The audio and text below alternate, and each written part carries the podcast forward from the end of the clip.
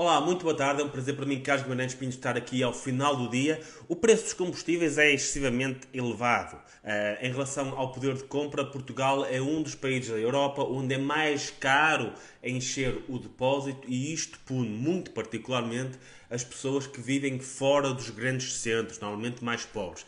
Especialmente as pessoas que vivem no interior do país, onde não há grande alternativa à utilização do, uh, da viatura própria. No entanto, importa saber que o preço dos combustíveis é elevado devido à carga fiscal. Mais de metade do que é pago em combustíveis resulta da carga fiscal sobre os combustíveis.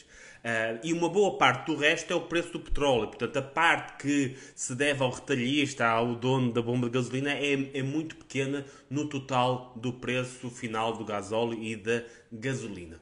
Por isso é que é péssima ideia impor limites de preços para baixar o preço dos combustíveis. A imposição de limites de preços, que é muito habitual em países comunistas ou a caminho de o serem, um, cria escassez, faz com que as pessoas deixem de querer vender aquele produto, especialmente vendê-lo naquelas zonas mais remotas onde é mais difícil chegar e por isso é menos lucrativo vender aí. E então o que é que acontece? Normalmente limitações de preços, especialmente quando são bastante pesadas, levam a que faltem os bens ou que alguns serviços sejam mal prestados ou que acabe por aumentar outro preço qualquer para compensar o limite de preços que existe no outro lado.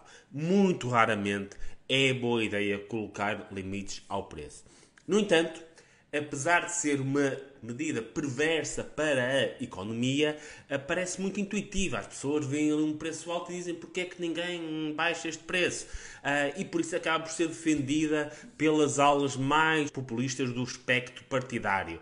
Eh, há um ano, o PCP propôs esta medida de limitação do preço dos combustíveis a propósito do estado de emergência.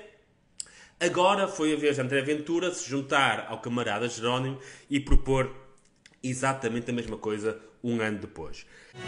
Avante, camarada, avante, junta a tua nossa voz. Controles de preços podem parecer populares, mas rebentam as economias, diminuem a qualidade do serviço e destroem a confiança dos empresários. Querem baixar o preço dos combustíveis?